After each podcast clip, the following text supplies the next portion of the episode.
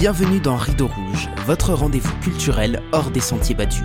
Je suis Alex, metteur en scène et fondateur du Bazar Culturel. Après avoir été 7 ans directeur de compagnie, j'ai monté un centre d'animation itinérant pour démocratiser l'accès à la culture et encourager les pratiques artistiques populaires. Dans ce podcast, je pars chaque semaine à la rencontre de personnalités, libres penseurs ou collectifs qui contribuent par leurs actions au partage des savoirs et des expériences. Alors si vous êtes à la recherche d'une parole engagée, montez vite à bord car le départ est imminent. Camarades, bonjour et bienvenue dans le 56e épisode de Rideau Rouge. Je suis comme toujours très heureux de commencer ma semaine avec vous par une discussion sans prétention avec des invités de qualité. Si vous me découvrez grâce à cet épisode, sachez en effet que Rideau Rouge sort tous les lundis à 8h sur les plateformes de streaming traditionnelles et sur YouTube. Et pour ne manquer aucune sortie, il suffit bien entendu de s'abonner. Aujourd'hui, j'ai l'immense plaisir de recevoir une personne pour laquelle j'éprouve une sincère admiration. Rémi Ouattremez. Fondateur du média Juste Milieu, Rémi décortique l'actualité avec un angle pas comme les autres, comme il le dit lui-même. Juste milieu, c'est l'actualité, plus la rigolade, moins le mensonge, avec des vidéos quotidiennes sur YouTube, Twitch et ailleurs. Un média qui assume sa ligne éditoriale et ses couleurs à l'heure où l'on croirait que toute la presse a été fondue dans le même moule, ça fait plaisir et c'est justement de ça que nous allons parler ensemble. Bonjour Rémi, bienvenue. Bien le bonjour, bonjour, merci beaucoup pour l'invitation, ravi d'être euh, dans ce joli bazar culturel. Avec grand plaisir, c'est c'est un honneur pour moi de, vous accueillir aujourd'hui. Alors, je suis un grand, grand fan de La Farce Tranquille. Euh, je pense que j'ai vu à peu près tous les épisodes depuis au moins deux ans. Bon, j'avoue, j'ai pas suivi les premiers, hein, je vous ai découvert euh, sur le tard, mais il y a encore des gens qui vous découvrent aujourd'hui. Donc, euh, je pense qu'on peut quand même dire que je suis, je suis un ancien maintenant. Bah, merci beaucoup, vous avez bien du courage parce que même moi, je vais pas tout regarder, ça me déprimerait. C'est vrai que l'actualité est parfois un petit peu compliquée, mais la façon que vous avez de l'aborder est quand même euh, plutôt chouette. Donc pour les personnes qui vous découvriraient euh, par ce podcast, je vous invite vraiment à aller découvrir le travail de, de Juste Milieu. Avant toute chose, Rémi, j'ai une petite question pour vous. En ce moment, une parole que vous aimez entendre?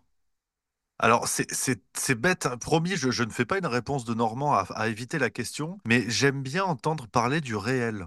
Euh, Parce qu'on est entré dans une dimension où euh, tout devient tellement lunaire que voir ce qu'on voit, c'est une phrase que j'aime bien de Charles Péguy qui dit le plus dur, c'est de voir ce qu'on voit.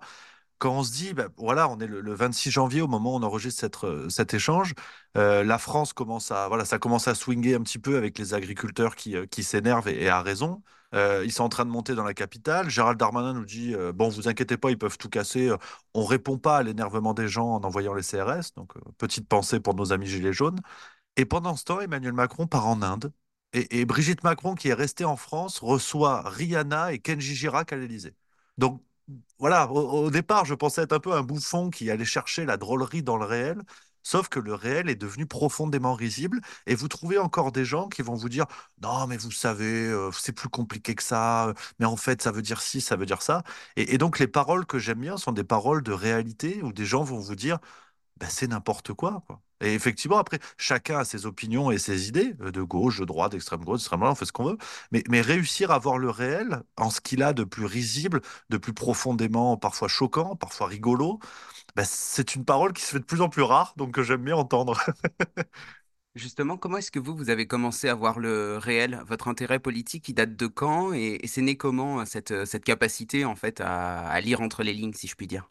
Bah, c'est vrai, alors, quand, je dis voir le réel, attention, je ne fais pas la promesse aux gens d'être néo. Pour ceux qui ont vu Matrix, j'aurais pris la bonne pilule et j'aurais accès à une réalité. C'est pas du tout ça. hein. C'est vrai que au, départ, la petite aventure a commencé avec une, précédente chaîne YouTube que j'a- j'avais créée euh, oh, il y a bientôt 10 ans. Oh le, oh, le coup de pelle, euh, qui s'appelait Let It Be. Donc, je, suis toujours passionné de bouquins, c'est ma première passion et je faisais des petites chroniques littéraires et tout ça. Puis petit à petit, clairement, par opportunisme, je me suis dit, je vais parler d'actualité, toujours en le recoupant avec des livres. Mais je me suis dit, ça fera plus de clics, plus de vues. Donc, il y avait vraiment de l'opportunisme là-dedans. Et puis, j'ai vraiment assumé le virage il y a trois ans maintenant en créant Juste Milieu, en me disant, bah voilà, on va aller à fond dans l'actualité, euh, parce que voilà, la communauté avait bien grandi grâce à ça. Donc, je me suis dit, bah faut aller à, fond dans, la chose. Et au départ, mon idée, c'était, euh, c'est un peu le slogan de la chaîne, c'est l'actualité euh, plus la rigolade, moins le mensonge. Je suis pas bon en maths, c'est la seule euh, opération que j'ai réussi à résoudre dans ma vie, euh, ou plus ou moins. Et, euh, en fait, au, départ, comme je disais tout à l'heure, j'essayais vraiment de chercher ce qui pouvait euh, faire marrer les gens dans l'actualité, en respectant les opinions de chacun. Euh, comment on pouvait créer un trait d'union entre des, types qui votent Mélenchon et des types qui votent Le Pen, en disant, bah, moi, je, par exemple, je vote Mélenchon, bah, je vais me moquer de Marine Le Pen, mais je vais aussi réussir à me moquer parfois de Mélenchon et ses ouailles quand il y a des trucs rigolos, et vice-versa. Et donc, c'est vraiment cette notion de trait d'union qui me plaisait bien, en allant chercher euh, les petites taches quoi, sur la veste de chaque candidat politique, où on les prend au sérieux, parce que c'est sérieux, euh, tout n'est pas risible non plus, mais parfois, il faut rire un petit peu. Il faut rire un petit peu parce que ça n'empêche pas la prise de, recul, ça n'empêche pas la réflexion. Et, c'est vraiment voilà, ce que, ce que je m'amusais à chercher dans le réel, euh, voilà, la, petite tache de tomate qu'on trouve sur la veste de gens sérieux. Et, c'est vrai qu'aujourd'hui, je dois reconnaître qu'en à peine trois ans, parce que j'ai pas une expérience immense, j'ai 29 ans, l'exercice a changé. Euh, je compare avec les vidéos, la manière avec laquelle je les préparais avant. Aujourd'hui, il y a des moments où je me dis, bah voilà, je vais, lire l'actualité, faire un petit peu un jeu comique à laisser un silence et tout, et il n'y a pas plus à dire, quoi. Il n'y a pas plus à dire. Euh, L'affaire Depardieu, tout commence d'un reportage tourné en Corée du Nord par Yann Moix. Normalement, c'est Camoulox qui doit suivre. Non, non. Et, c'est sérieux, c'est l'actualité. Donc le, réel a une dimension comique encore plus importante qu'il suffit de voir pour se rendre compte euh, de, de la rigolade, quoi. Est-ce que le problème aujourd'hui vient pas également du fait qu'on a tendance à faire trop de concessions à son camp politique? Euh, vous dites que vous, votre, euh, votre rôle, votre envie, c'est de, faire ce trait d'union entre la, gauche et la droite, euh, notamment. Mais est-ce que, par exemple, bah, on voit chez des, personnes qui pourraient voter Le Pen, qui vont tendance à, ne, pas vouloir voir les défauts de leur camp, et d'un autre côté, ceux qui vont être plutôt pro-Mélenchon ou même pro-Macron, hein, vont faire, vont faire la même chose. C'est-à-dire qu'on voit les défauts chez les autres, mais mais pas chez nous. Ah, Absolument. Après, c'est une vieille logique euh, presque anthropologique. Euh, on pourrait le comparer, par exemple, euh, dans un registre un peu plus terre à terre, mais aux supporters d'une équipe de foot ou de rugby ou de handball. On va plus facilement voir les largesses accordées par un arbitre à l'équipe adverse que à sa, qu'à sa propre équipe. Donc, à la limite, là, on a un biais humain, si vous voulez, qui me qu'il faut qu'il faut accepter. Ça, c'est vrai que c'est le niveau 1. Euh, la, voilà, voir la, la, poutre dans, l'œil du voisin alors qu'on voit pas la paille dans le sien. Après, ce qui, ce qui aujourd'hui m'interpelle et, euh, et en tant que citoyen me fait réagir, c'est cette impression, si vous voulez, que on a ce côté clanique euh, dans la politique où effectivement chacun défend son camp et va être plus ou moins apte à cerner les erreurs de, son propre camp. Mais ce qui me, la- la dimension politique qui s'installe aujourd'hui, c'est qu'au fond, tout ça n'est qu'un jeu de dupes qui euh, contribue à favoriser le même système politique en place, à savoir un système euh, libéral et, progressiste, aveuglément progressiste. Euh, et c'est par exemple ce qu'on voit, on a, on a différents exemples, c'est les oppositions de façade qui viennent se bagarrer dans les médias et qui par contre sont main dans la main lorsqu'il s'agit de voter une augmentation de 300 euros des frais de mandat de chaque député. Là par contre, il n'y a plus du tout de combat. Alors pour la réforme des retraites, on va faire le sketch, euh, on va faire la pièce de théâtre qui aurait toute sa place hein, dans les grands boulevards à Paris. Alors que tout le monde sait très bien que ça va finir en 49-3 et tout le monde va rester dans son rôle à dire Ah, quand même, c'est pas bien, vous avez vu Elisabeth Borne, mon Dieu, qu'elle est méchante. Alors que personne n'ignore que ces dispositions politiques sont décidées à plus haut niveau, à savoir le niveau de l'Union européenne, et que que Mélenchon eût été au pouvoir, que Le Pen eût été au pouvoir, que Fabien Roussel, qui vous voulez, la pièce de théâtre aurait été la même avec un autre metteur en scène. Mais, mais le, le- le texte, on le connaît. C'est comme quand vous jouez Molière, c'est-à-dire vous vous rajoutez pas des, pario- des paroles d'Aya Nakamura. C'est comme ça. Il y a un texte, vous le, Ah bah, il y en a qui le font dans le théâtre contemporain, ça se fait. Hein. Justement, si vous voulez obtenir des, des, des subventions aujourd'hui, euh, promettez de mettre du Aya Nakamura dans du Molière et, euh, et là vous les aurez. Vous aurez le théâtre de Chaillot et, et plus encore. Ça, c'est vrai, ça, c'est bien vrai. Donc, espérons que ça n'arrive pas dans la politique.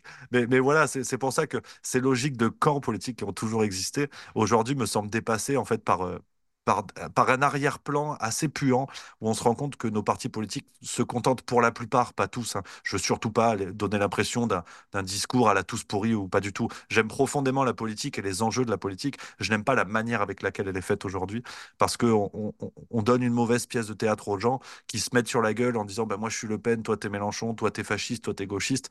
Mais au bout du compte, tout le monde se fait duper et l'addition est la même pour tout le monde. Juste quand vous parlez de progressisme, on est d'accord, on parle pas de progressisme social, mais plutôt de progressisme technologique. Parce que c'est vrai que le mot, il a quand même une connotation positive, et j'ai l'impression qu'on joue là-dessus. Euh, Je veux dire, moi, à l'école, on m'a appris, euh, la gauche, c'est les progressistes, c'est ceux qui veulent plus de droits pour tout le monde, et quelque... en fait, c'est les gentils, quoi. Les progressistes, c'est les gentils. Sauf qu'aujourd'hui, dans le discours médiatique, euh, tel qu'on nous le sert, euh, le, progressisme a gardé cette connotation positive, alors que derrière, on nous vend euh, non plus du progressisme social, puisque au contraire, ça a tendance à reculer mais un progressisme technologique et voire même transhumaniste à certaines, euh, euh, dans une certaine mesure.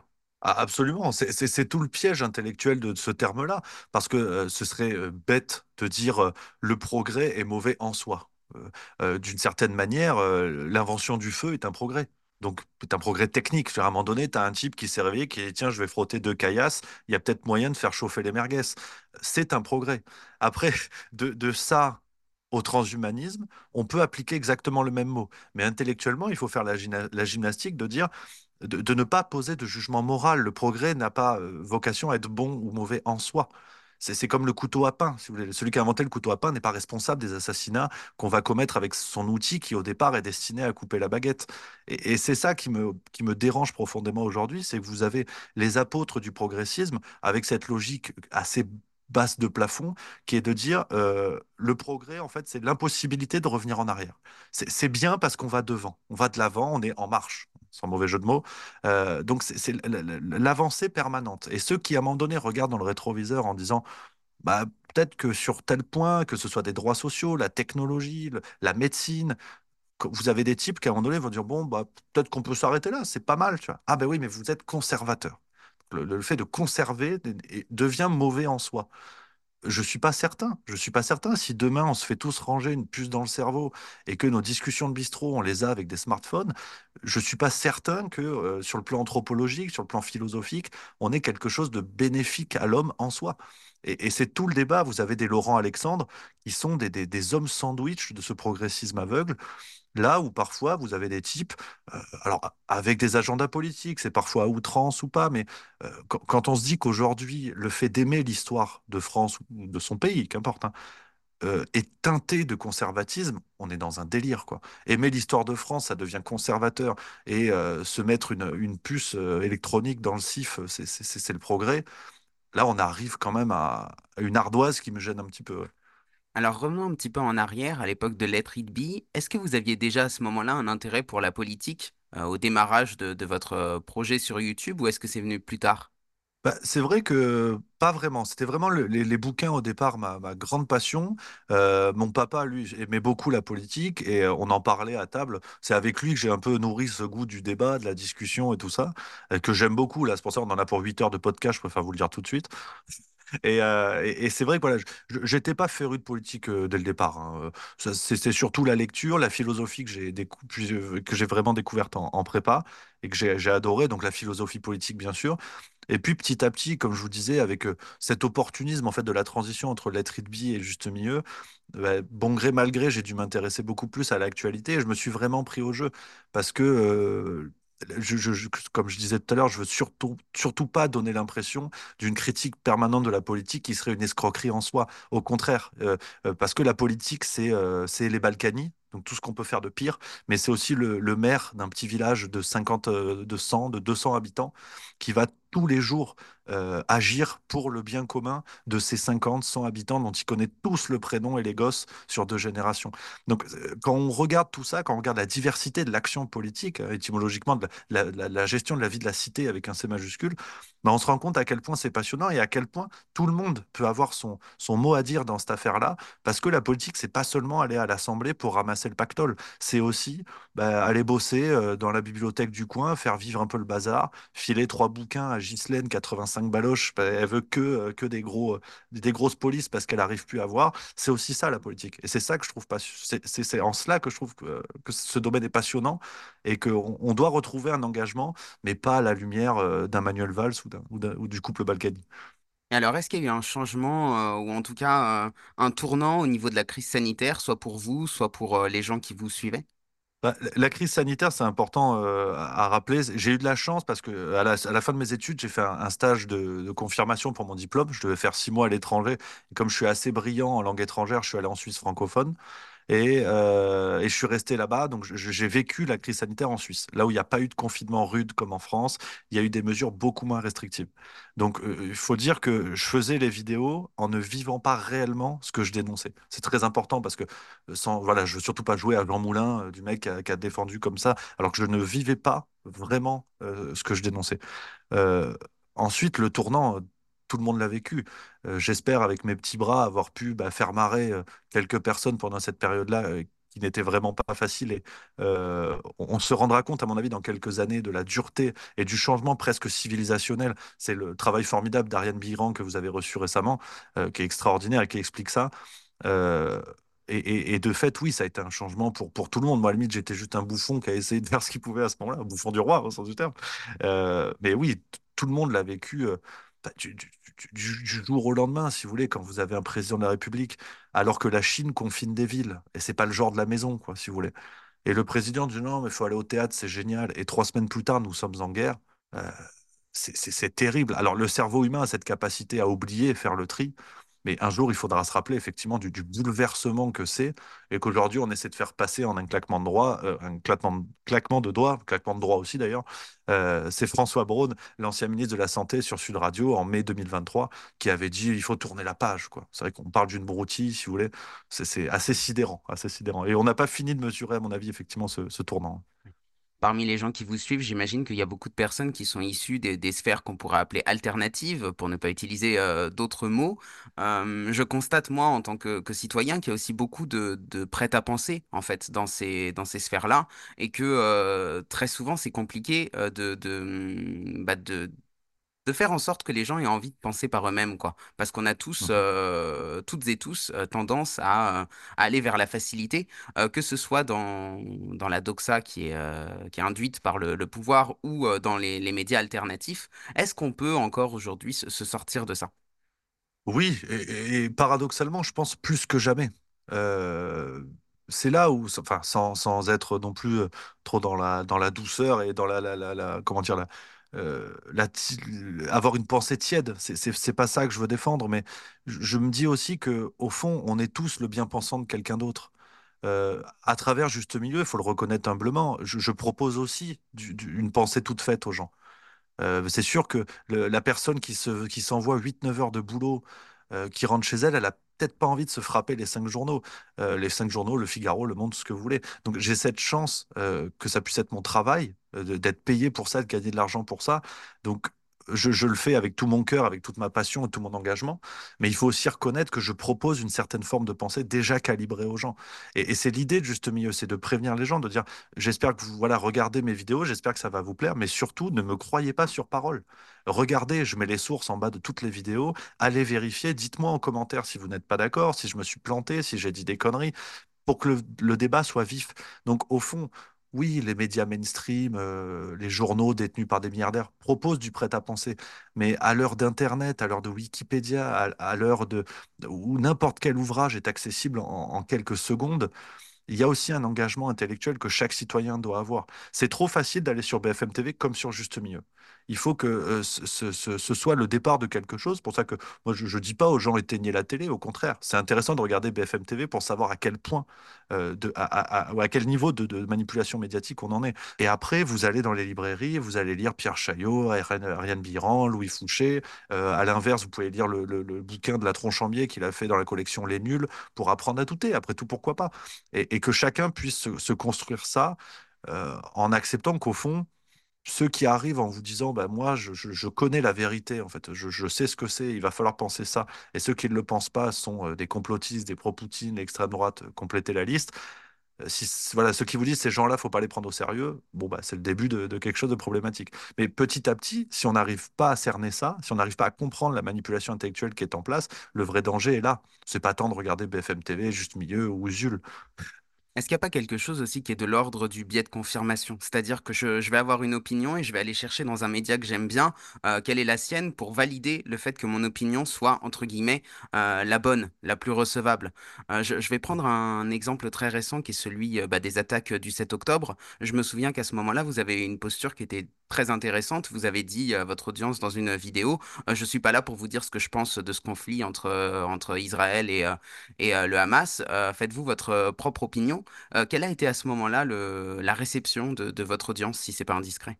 Bah, la réception, en fait, elle a été euh, plutôt cohérente parce que c'est c'est au cœur du projet de juste milieu. C'est il y a cet aspect rigolade de, de- d'essayer de d'extraire la substantifique moelle de, de, de- rire qui se cache dans le réel, mais il y a aussi parfois le, retour à, ce que c'est, c'est-à-dire un citoyen euh, avec des chemises à bas coût qui fait des vidéos avec son smartphone.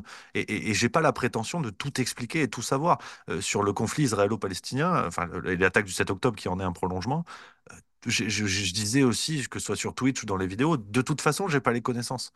Donc je ne vais pas, euh, parce qu'il y a eu cette attaque-là, m'improviser expert de la situation parce que c'est de ça dont ils vont parler. Il faut parler. Je sais pas.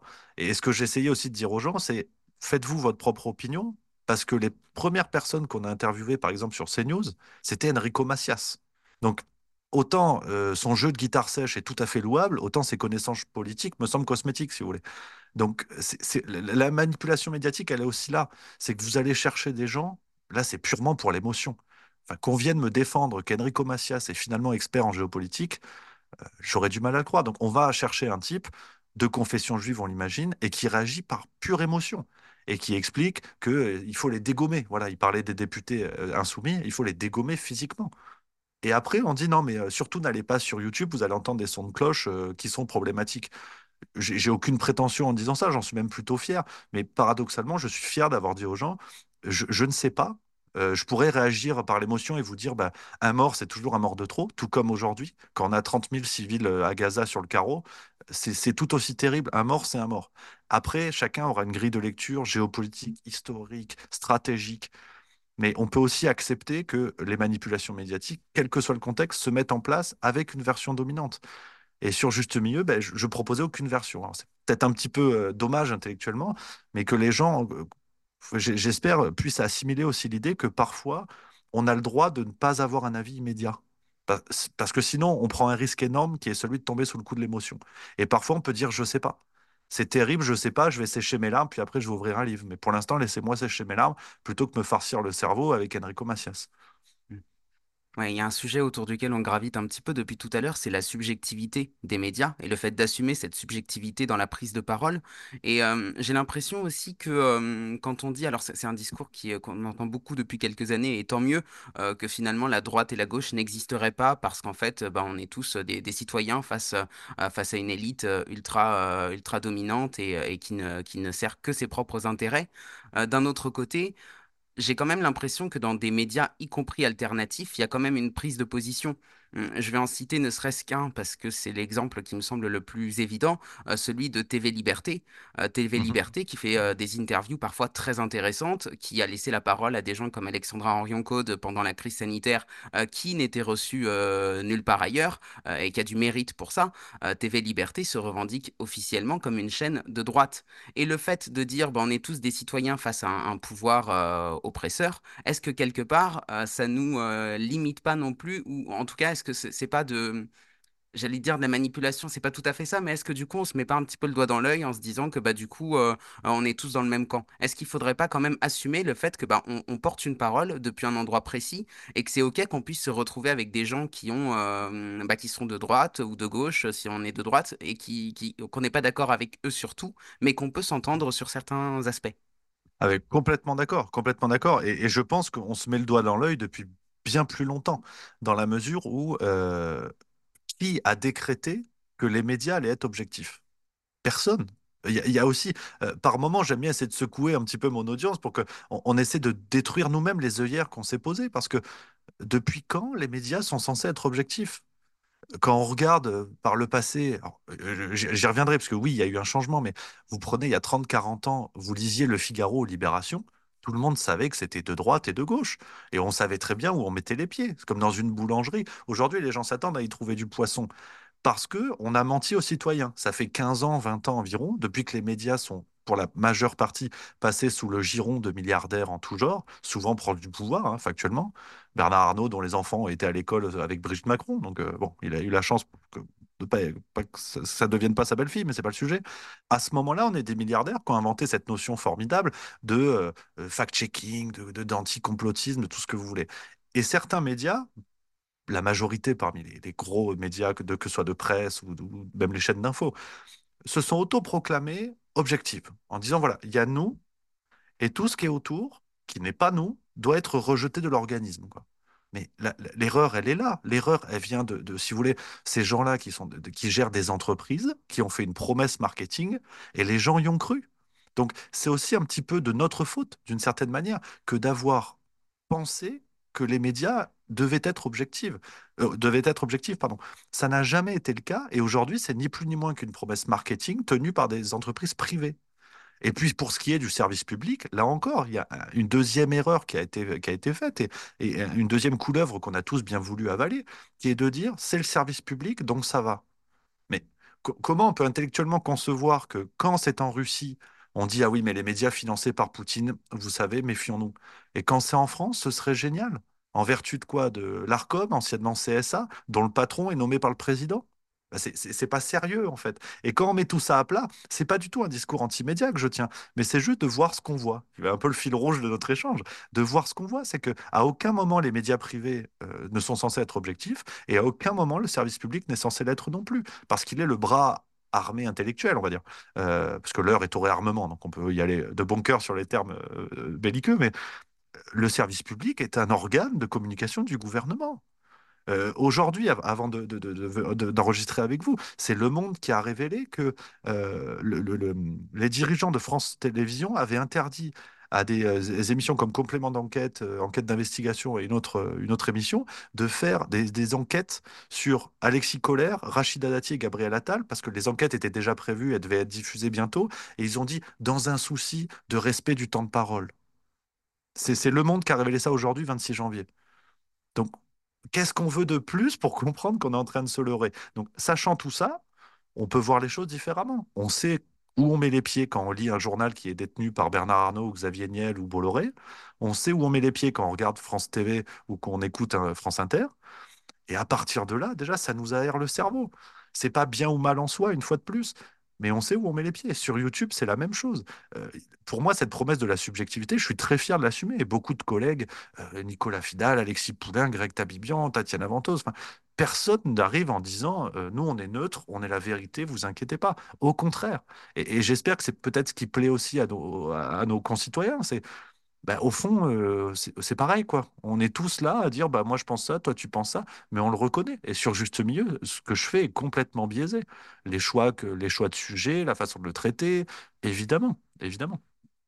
On va parler maintenant un petit peu de, ce qui arrive. Je, parle bien entendu de votre spectacle. Comment est né ce, projet? Et bah, comment est-ce que vous vous sentez par rapport à ça? Je parle du passage de YouTube à la scène.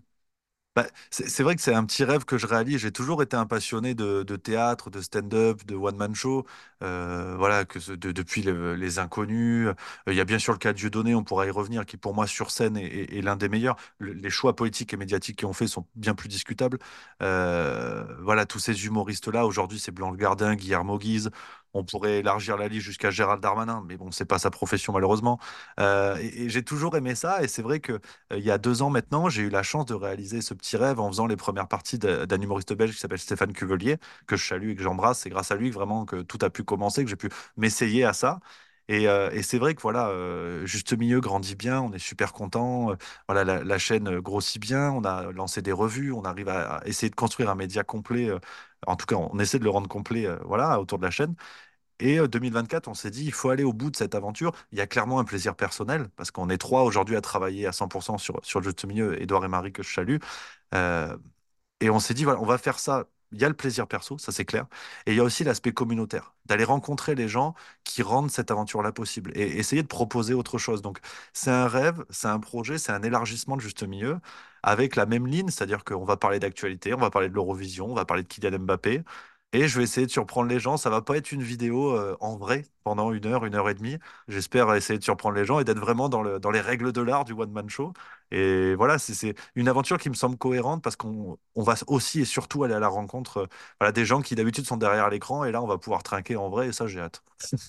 Bah ça, je vous cache pas que je, trouve que c'est vraiment une initiative très intéressante parce que euh, il y, a beaucoup de, médias qui ont vu le jour sur YouTube et qui ont développé comme ça des communautés assez importantes. Mais quand on regarde bien, en réalité, tant qu'on est un YouTuber euh, face à une caméra et qu'on fait des petites vidéos, et ben quelque part, il y a rien qui nous différencie de l'influenceur qui vit euh, à Taïwan ou je sais pas où et qui va faire des vidéos pour expliquer comment payer moins d'impôts, etc. Et donc, il y a un peu un côté où on se déconnecte du réel. Et donc, c'est quelque chose aussi qu'on a vu euh, proliférer depuis la crise sanitaire, hein, avec la dématérialisation des métiers, etc. Mhm. Euh, beaucoup de gens qui euh, créent des activités en ligne. Aujourd'hui, on entend parler que de ça, créer des business en ligne, etc. Et quelque part, les médias alternatifs, même en, en essayant de faire autrement, ont un petit peu tendance à être là-dedans aussi. Et je trouve qu'en allant à la rencontre, vous sortez un petit peu de, de ça. Est-ce que c'était le, le but aussi ou Bah, clairement, parce que c'est vrai que grâce, je disais à, Stéphane Cuvelier, avec qui j'ai fait une dizaine de, premières parties, je voyais tout, tout l'amour qu'il recevait, et par ricochet aussi un peu moi, parce que certaines personnes, certains spectateurs connaissaient juste mieux. Et, c'est hallucinant, c'est hallucinant. Alors là encore, sans, jouer à la- à l'abbé Pierre et sans s'inventer de, de- de grandes visées sociales ou quoi, mais à la petite échelle de juste milieu, j'ai, hâte de revivre ça et qu'il y ait vraiment cette rencontre, parce qu'au fond, c'est l'un des enseignements de la période du Covid-19, là encore euh, très bien exposé par Ariane Bilran, c'est Psychopathologie du totalitarisme, je crois, son livre. C'est aussi la volonté de rupture des liens humains. Louis Fouché en parle aussi très bien euh, c'est cette volonté d'atomiser la société. C'est-à-dire que chaque citoyen est chez lui, il y a Netflix, il y a le manger, peut-être bientôt le revenu unique euh, qui mettra tout le monde sous perfusion monétaire, il y a les réseaux sociaux, il y a le téléphone. On est à la fois partout et nulle part en restant dans notre canapé. Alors là encore, je ne veux pas tenir un discours démago, et, auquel cas, d'ailleurs, j'ai pas de problème avec le terme, et ça me va très bien, mais si seulement les gens, au moment du Covid, s'étaient retrouvés au bistrot à se dire, Ah ouais, t'as vu, euh, putain, c'est chaud, euh, nous sommes en guerre, euh, Ouais, mais quand même, c'est bizarre parce que là, ils ont dit que les masques, fallait en faire avec des slips, je sais pas quoi. Enfin, qu'une parole avait émergé, une parole contradictoire, une parole de débat, on n'en aurait pas été là. Alors, quitte à être un petit peu complotiste, c'est aussi une question à se poser de savoir pourquoi les lieux de rencontre physiques ont très vite été fermés. Quand on voyait des policiers déguisés en Robocop qui passaient vérifier à 18h02 si les gens étaient rentrés chez eux dans les bistrots, ça en dit très long, je crois. Ça en dit très long parce qu'on a beau dire que les réseaux sociaux sont des bistrots numériques, bah en attendant, non. Parce que quand on se touche l'avant-bras, quand on papote, quand on s'énerve et qu'on a les joues qui commencent à rougir un petit peu, c'est autre chose. C'est une autre mayonnaise que les réseaux sociaux. Et, voilà, l'atomisation de la société, à mon avis, est l'un des résultats, enfin, euh, a été accéléré par la, par la période du Covid-19. Et cet aspect humain me semble plus important que jamais que les gens se rencontrent et surtout des gens qui ne sont pas d'accord avec eux, mon, oh, qui ne sont pas d'accord entre eux, pardon. Mon, rêve, c'est vraiment après le spectacle, voilà, d'aller discuter avec les gens, d'aller papoter, de trinquer, et que des types qui habitent plus ou moins dans la même ville se disent, ah bah ah, c'est marrant, euh, t'habites euh, rue euh, Jean Moulin, bah, je suis juste derrière, c'est rigolo. Ces gens-là prennent l'apéro. Croisons les doigts, ils regardent la farce tranquille ensemble. Et puis, il y a une heure de débat où ils sont à deux doigts de s'empoigner parce qu'il y en a un, il dit que Mélenchon, c'est un connard, et l'autre, il dit Marine Le Pen, elle est géniale. Et au fond, il en résulte un truc humain où il se serre la pince en disant bah, Tiens, euh, je reviens la semaine pro, je te ferai goûter mon, mon hachis parmentier. Ça, ce serait euh, l'aboutissement ultime, je crois, de l'aventure. Pour revenir sur la période du Covid, vous, parliez des cafés. Alors, je ne sais pas si vous l'aviez vu à l'époque, mais c'était très drôle. En mars 2020, sur Arte, donc au moment où le confinement est tombé en France, il y a eu un documentaire sur l'histoire des cafés en France qui nous expliquait à quel point les cafés étaient des lieux de politisation et de, de subversion. Et donc, c'était très drôle parce que ça tombait pile poil au moment où on était confinés, où en fait, on nous fermait les cafés, quoi, et tous les lieux de rencontre. Mais bref, Clairement. revenons, euh, revenons à votre spectacle. Comment est-ce que vous allez le produire? C'est un sujet qui m'intéresse aussi euh, grandement, hein, comme, euh, comme vous le savez. Est-ce que ça va être une, une production, une autoproduction que vous allez, que vous allez assumer via Juste Milieu? Comment est-ce que ça fonctionne financièrement? Et comment est-ce que vous allez le diffuser aussi?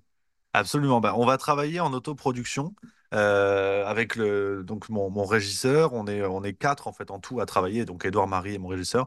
L'idée pour l'instant, c'est de faire un bloc voilà, de, de 10 dates qui sont quasiment euh, déjà calées. On va officialiser ça d'ici trois semaines. et euh, de le faire, voilà, de, de- de faire aboutir cette aventure, de voir le retour des gens. Donc, on va ouvrir la billetterie environ euh, deux mois et demi, trois mois avant les premières dates. Si ça marche bien, on ira bien sûr dé- démarcher d'autres salles et voilà, aller le- dans le plus de coins possible. Si ça marche moins bien, bah, on l'aura fait, c'est pas grave. Euh, donc voilà, on gère vraiment tout avec, en s'appuyant sur les réseaux juste milieu. Donc, ce qui est un avantage, c'est que voilà, a une communauté qui est assez large et on va pouvoir euh, gérer la communication nous-mêmes. Euh, on a des salles qui nous ont été recommandées par des contacts en fait de gens qui soutiennent juste milieu. Donc pour l'instant, on reste vraiment en, vase clos dans la communauté juste milieu. Donc ça, j'y tenais aussi beaucoup. Et, euh, et après, pour tout vous dire, euh, en, fait, j'apprends le métier, quoi. J'apprends le métier sur, sur voilà, tout ce qui touche à la diffusion, à ces choses-là qu'on va apprendre un petit peu sur le tas. Et concernant le, financement de ce projet-là, pour être tout à fait clair, euh, Juste Milieu est une entreprise qui génère de l'argent, qui gagne bien qui fonctionne bien. Et euh, donc, à travers le lancement de nos revues, donc juste mensuel, le banquet, on a fait une plateforme vidéo qui s'appelle La Boîte Noire. Et, la promesse de base, c'est on lance ces, ces, ces, euh, ces- revues-là, ces, produits en vérité. On lance ces produits qui sont payants. Les gens peuvent juger sur pièce, hein, c'est-à-dire que les abonnements, tout le monde peut se désabonner en trois clics de souris si ça ne convient pas, c'est normal. Et tout l'argent qui est récolté sert à financer les projets qui arrivent. Donc le spectacle, en fait, on va être sur nos propres deniers grâce à la confiance et au soutien de nos lecteurs, euh, de nos abonnés, de nos spectateurs. Et, tout ça, en fait, je, je tiens absolument à ce que ce soit, euh, ça puisse être jugé sur pièce. C'est-à-dire que les revues, tout le monde peut les recevoir en papier chez lui, voir ce que c'est, juger de la qualité, apprécier ou pas. Même chose pour la plateforme qui s'appelle La Boîte Noire, où on publie des contenus sur des sujets qu'on peut pas vraiment traiter sur YouTube. Et, et aujourd'hui, le spectacle, ça va être pareil. On sera sur des prix voilà, qui seront le, on sera autour de, ce sera 20 euros la billetterie, vraiment ce qui est le prix fourchette basse, on va dire, du, du- des spectacles des one-man show, qu'on n'augmentera pas évidemment. Et, euh, et donc voilà, tout ça est clair et j'ai aucun mal avec ça. Oui, juste milieu gagne, gagne de l'argent et, et- l'idée c'est que les gens puissent voir pourquoi et profiter aussi d'une certaine manière de- des fruits de- de tout ça. Mais il n'y aura pas de, financement participatif pour euh, ce spectacle. En fait, vous financez avec l'argent. En fait, c'est oui, c'est ça, c'est un cercle vertueux entre l'argent que vous gagnez euh, via, via Juste Milieu et la production de ce spectacle. Absolument, absolument. On finance à 100% tout ce qui est production, toute la diffusion, tout ça. euh, ce sera sur les revenus de Juste Milieu. C'est incroyable parce que c'est exactement le, le modèle économique que je vise avec euh, le bazar culturel. Donc, euh, je trouve ça génial de voir que c'est possible. Moi, j'en suis à ma toute petite échelle, très très loin de vous. Mais l'idée, c'est aussi euh, justement bah, de pouvoir, euh, donc plutôt sur des activités de médiation culturelle, euh, mais de vendre effectivement des animations qui permettent de financer des spectacles. Et là, ce que vous faites, je trouve ça vraiment euh, bah, mm, super. Donc voilà, je, te- je tiens à vous le dire. Merci beaucoup et discutons ensemble. On a sûrement des choses à faire avec plaisir. Eh ben, ça marche bien, bien volontiers. Est-ce que euh, vous pouvez nous parler justement des différents projets que vous portez, outre Juste Milieu, donc il y a le banquet, il y a Alerte Générale, il y a la boîte noire. Est-ce que vous pouvez préciser un petit peu euh, ce qu'est, euh, ce qu'ils sont l'un et l'autre pour que les gens sachent? Bah, on a sur euh, l'aspect un peu euh, voilà, présence de, de, ma tronche, euh, qui bah, comme je suis un petit peu voilà, je, le redis, hein, Edouard et Marie qui font un travail monstrueux avec moi et qui me permettent de me concentrer voilà, sur mes blagues. Euh, donc c'est une aventure qui ne- qui n'existerait pas sans eux.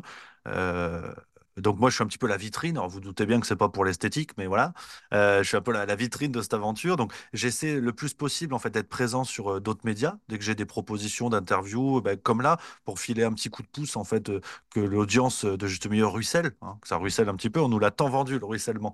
Et, donc voilà, d'être présent. On a des formats avec les copains. Bah, vous, parliez de Alerte Générale tous les mois avec Nicolas Poulain du Monde Moderne et Alexis Vidal, Alexis Poulain et Nicolas Vidal de, Putsch Media, pardon. Je les fusionne comme des Pokémon. Ça, c'est tous les mois. Donc, on est euh, une fois chacun à tour de rôle sur nos chaînes respectives. Et puis voilà, l'idée, euh, je fais aussi un format un peu plus humoristique sur une chaîne qui s'appelle Antithèse, euh, qui fait des interviews. C'est une chaîne qui est basée en Suisse. On est, on est copains à côté de Lausanne. Et, donc voilà, j'essaie autant que possible, non pas pour être omniprésent et voir ma tronche de partout, mais surtout pour bah voilà, filer des petits coups de pouce et, faire des projets à droite à gauche pour, pour aider d'autres chaînes, d'autres médias qui font des trucs super, comme comme vous aujourd'hui. Et donc, je, suis vraiment ravi. Et après, sur l'aspect des, des, des- produits juste milieu, donc on a la revue juste mensuelle qui existe depuis euh, bientôt deux ans et demi, qui est euh, la revue d'actualité à la sauce juste milieu. Donc, euh, il y a votre serviteur, il y a Marie qui écrit beaucoup dans la revue, et on a des rubriques liées à l'actualité. On a par exemple Loïc Besnier, qui est le, troisième avec nous, on n'est que trois à écrire dedans, qui est un fou furieux de cinéma et qui prend des thèmes de l'actu et qui les éclaire avec certains films pour creuser un petit peu les dynamiques. Donc, ça peut être le transhumanisme, les mouvements sociaux, ça peut être beaucoup de choses du genre. Euh, Marie qui a une rubrique qui s'appelle Chaud devant, qui éclaire des sujets d'actualité. Pour le numéro de février, ce sera sur euh, les diagnostics qui arrivent concernant les habitations, vous savez, les ABCD euh, G, là, les couleurs, qui vont faire qu'en fait, ça va détruire le marché de l'immobilier français. Donc, elle a fait une enquête sur tout ça. Moi, je travaille sur les archives, les sombres archives de Disney, entre nazisme et wokisme, hein, tout en délicatesse. Enfin bref, voilà, tous les mois, on s'amuse à, à, décortiquer un petit peu l'actualité en allant en profondeur. Et on a une deuxième revue depuis mars 2023 qui s'appelle Le Banquet, Juste Milieu est seulement éditeur. On s'occupe en fait de tout le bazar, quoi, la maquette, tout ça, tout ça. Et euh, tous les mois, on a 5-6 intervenants parmi les têtes qui dépassent. Donc euh, aujourd'hui, on a eu euh, Jacques Cheminade, Florent Philippot, Alexis Poulain, Louis Fouché, Clara Heger. on a voilà des intervenants qui changent, je suis plutôt content. On a une, à une vingtaine d'intervenants différents. François Xavier aussi de la chaîne Roma Economy. on varie vraiment beaucoup. Et, euh, et le but, c'est voilà, chaque intervenant arrive avec le sujet de son choix et propose ça. On ressuscite un peu le format de revue d'idées ce qui se faisait à un moment donné, où il n'y a pas de thème, en fait, il n'y a, pas de, a pas de ligne éditoriale ou quoi. Chaque intervenant arrive, parle de ce qu'il veut. Donc on part de l'économie au cinéma, en passant par la politique sanitaire, euh, la, politique tout court, la géopolitique. On, se fait vraiment plaisir euh, sur ça.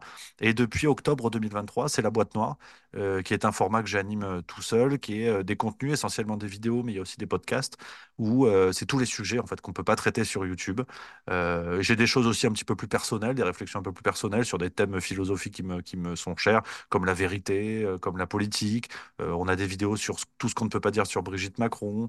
Euh, on a, on a des analyses de films, parfois comme le film Athéna, qui était intéressant, quand on disait beaucoup, parce que à la veille des émeutes concernant la, mort de Naël, voilà, on, essaie d'aller encore plus loin sur cette plateforme, cette, cette plateforme-là, pardon. Et puis sinon, c'est Twitch, le Juste Bistrot, tous les soirs à 16h45. Enfin, ça, ça construit un bel agenda, tout ça. Ouais, ouais, franchement, bravo, parce que c'est, c'est, assez énorme comme, euh, comme boulot. Et encore une fois, hein, j'invite vraiment les, personnes qui nous écoutent à aller faire un tour. Euh, vous avez évoqué tout à l'heure le revenu unique. Je voudrais qu'on en parle un petit peu, euh, parce que ça fait le lien aussi avec la question de la production des spectacles. Mais il n'y a pas 36 solutions hein, pour produire des spectacles. Soit on les produit de notre poche, soit c'est quelqu'un d'autre qui les produit. Et si c'est quelqu'un d'autre qui les produit, ça peut être l'État ou, ou des sponsors privés. Bon, voilà.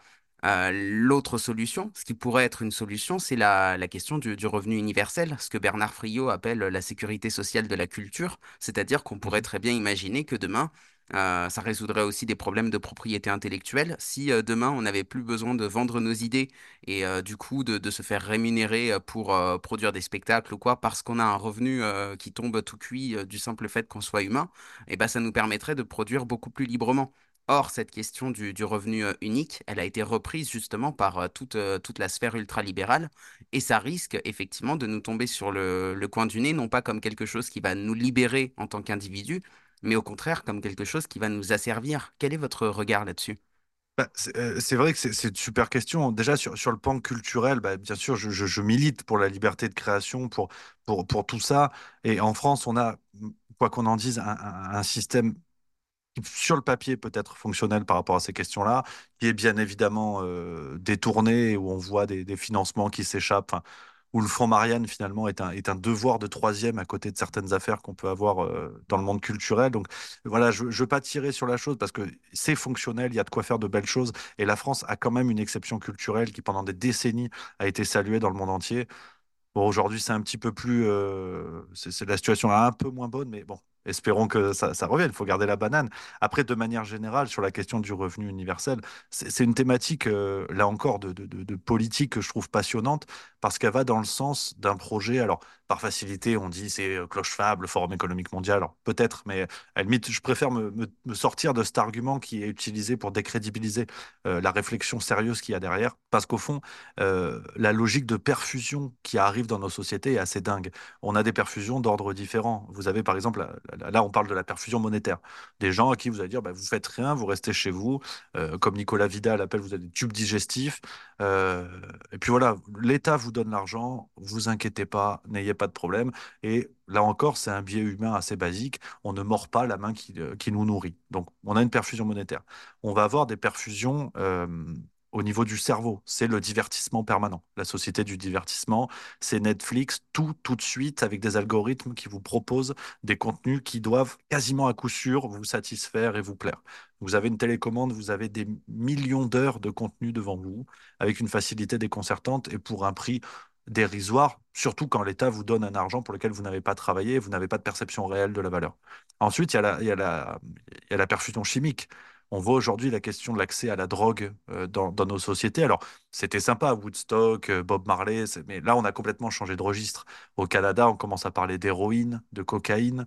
Euh, on voit une normalisation de tout ça. Prenez l'affaire Palmade. S'il n'y avait pas eu d'accident, on n'en aurait rien à cirer, si vous voulez, d'un type qui a déjà été condamné pour consommation de drogue, qui était dépendant quasiment au dernier degré, son entourage le savait. le savait. D'ailleurs, un entourage hein, avec à sa tête Muriel Robin, pas un mot en soutien à son, à son pote, avec des amis comme ça, vous n'avez pas besoin d'ennemis.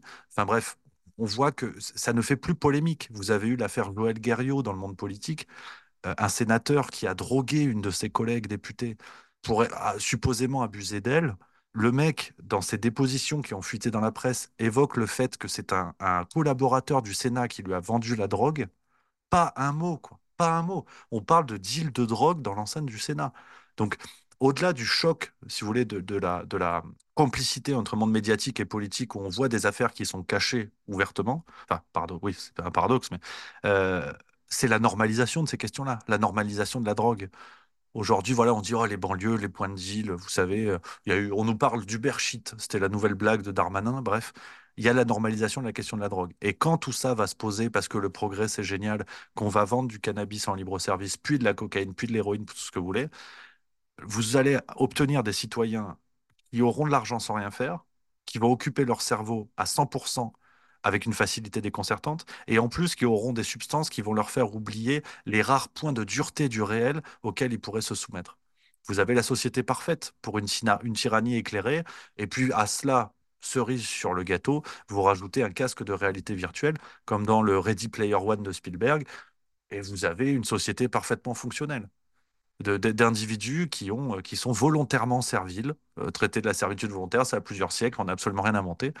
Et, ça me fait vraiment peur. Mais le problème, c'est qu'à chaque fois, point par point, on va nous dire non, mais c'est le progrès. On en parlait. Euh, le, salaire universel, Benoît Hamon en parlait, je crois, en 2017 déjà. Et on disait, mais c'est super. Vous avez vu comme il est progressiste, ça, c'est, le socialisme. Oui, mais regardez ce qu'il y a derrière. On approche de la fin de cet entretien. Je voudrais encore vous demander si vous aviez le pouvoir de changer le monde, si vous aviez une baguette magique, par où est-ce que vous commenceriez? Ben, je, je- crois que c'est la pirouette. J'ai commencé avec ça. Je suis pas très original, mais euh, si j'avais la baguette magique, ce serait euh, de donner la capacité à tout le monde de voir ce qu'il voit. Surtout pas d'enlever la subjectivité des gens. Surtout pas de- d'enlever les idées, les idéaux des gens. Vous restez de gauche, vous restez de droite, vous aimez Zaz, vous aimez Ray Charles, faites ce que vous voulez. Mais juste de voir ce que vous voyez. Et donc de dire, OK, je vote Macron, mais quand même sur ça, ça, ça, c'est un scandale. Je vote Le Pen, mais sur ça, ça, ça, c'est n'importe quoi. Je vote Mélenchon, mais sur ça, ça, ça, c'est une connerie. Juste ça, en fait. Et, et- et- c'est pas, peux- après, je peux la faire Nelson Mandela, la paix dans le monde, c'est génial et tout. Évidemment, tout le monde, tout le monde veut ça. Mais je veux dire, à une petite échelle, on va dire une échelle peut-être plus proche, mais qui permettrait peut-être d'engendrer, les choses. Ouais, ça, ça me plairait bien, cette baguette magique, d'enlever comme ça des œillères qu'on se pose tout seul, que les gens arrêtent de se dire, euh, bon, euh, les mecs qui critiquent le Covid, c'est les complotistes parce que Rudi Reichstadt l'a dit, quoi. Juste de dire, bon, Rudi Reichstadt l'a dit, d'accord, qu'est-ce qu'ils disent, ces gens-là, sans de facto penser que ce sont des abrutis? Elle me plairait bien, cette baguette magique. Merci beaucoup Rémi, c'était un plaisir de discuter avec vous. Pareillement. Merci beaucoup, cher ami. À bientôt. À bientôt. C'est déjà la fin de cet épisode. Je ne vous cache pas que j'ai trouvé l'échange passionnant et que j'aurais pu y rester plus longtemps, notamment pour parler davantage d'économie avec Rémi. Peut-être une autre fois, qui sait. En attendant, je ne vous laisse pas repartir sans vous donner mes trois pépites, à savoir les trois idées phares, totalement subjectives pour le coup, que je retiens de notre discussion. Ce que j'apprécie particulièrement dans la démarche de Rémi, c'est tout d'abord sa volonté de chercher à avoir le regard le plus juste possible sur le réel, sans faire de concessions à qui que ce soit, mais sans pour autant entrer dans une forme de critique excessive. Ce que j'ai appris au cours de mes expériences et aussi via les nombreuses interviews de Rideau Rouge, c'est que les situations sont rarement simples, et que si nous souhaitons développer une analyse qui soit la plus complète possible, il est nécessaire de toujours chercher à regarder le tableau dans son ensemble, à comprendre tous les facteurs, et surtout à ne pas partir avec des idées préconçues. La capacité qu'il a à rire de tous les camps politiques permet effectivement de trouver un trait d'union, comme il le dit lui-même, mais elle permet surtout, à mon sens, de faire table rase des opinions claniques des uns et des autres pour pouvoir regarder le paysage sous un autre angle. Ensuite, je dirais qu'il est important de se rappeler que l'on parle toujours depuis un endroit qui nous est propre, selon un point de vue qui est forcément subjectif. Or, depuis plusieurs années, les grands médias tentent de nous faire croire à leur objectivité, et cette fausse objectivité entraîne de graves conséquences sur notre rapport au réel. D'une part, elle instille dans les mentalités le fait que certains disposent de la vérité, tandis que d'autres mentent ou sont complotistes. D'autre part, elle fait complètement disparaître la question de la lutte des classes, puisqu'il n'y a plus ni dominant ni dominé, mais juste les bons citoyens d'un côté et les mauvais de l'autre. Les médias de service public y sont pour beaucoup dans la propagation de cette croyance, car ils construisent depuis toujours leur discours sur le fait que eux sont neutres, alors qu'ils sont un organe de communication du pouvoir en place, et ce, quel que soit le bord politique. Rappelez-vous d'ailleurs que la communication fait partie des prérogatives du ministère de la Culture. Enfin, Rémi nous invite à faire attention à la fuite en avant, orchestrée par nos dirigeants. C'est aussi ça, sans doute, le juste milieu. Il nous rappelle que le progrès n'est pas une fin en soi, et qu'au lieu de rechercher l'avancée permanente, il est nécessaire de toujours reconsidérer les faits depuis la place où l'on se trouve. L'objectif n'est pas d'avancer pour avancer, mais de construire la meilleure société qui soit, pour nous-mêmes et pour les autres, dans le respect du vivant et des conquêtes sociales déjà gagnées. Sur la question du revenu universel, mon cœur balance encore. Bien que j'entende les potentielles dérives qu'il pourrait entraîner, je reste convaincu qu'à petite échelle, dans une société sans État, ou du moins sans pouvoir centralisé, il pourrait être un vecteur d'émancipation. Si le podcast vous a plu, n'oubliez pas de lui laisser une note positive et de vous abonner si ce n'est pas déjà fait. Et pour celles et ceux qui veulent aller plus loin, vous pouvez soutenir le bazar culturel en adhérant à l'association. Le lien est en description, de même que toutes les informations relatives au travail de Rémi et de Juste Milieu. Rémi m'a par ailleurs confié qu'il est à la recherche de salles entre 200 et 300 personnes pour accueillir son spectacle. Comme je sais que mon audience est majoritairement locale, je m'en remets à vos réseaux. N'hésitez pas à me contacter si vous avez des pistes. Merci d'avoir écouté cet épisode et à la semaine prochaine pour une nouvelle rencontre hors des sentiers battus. Thank you.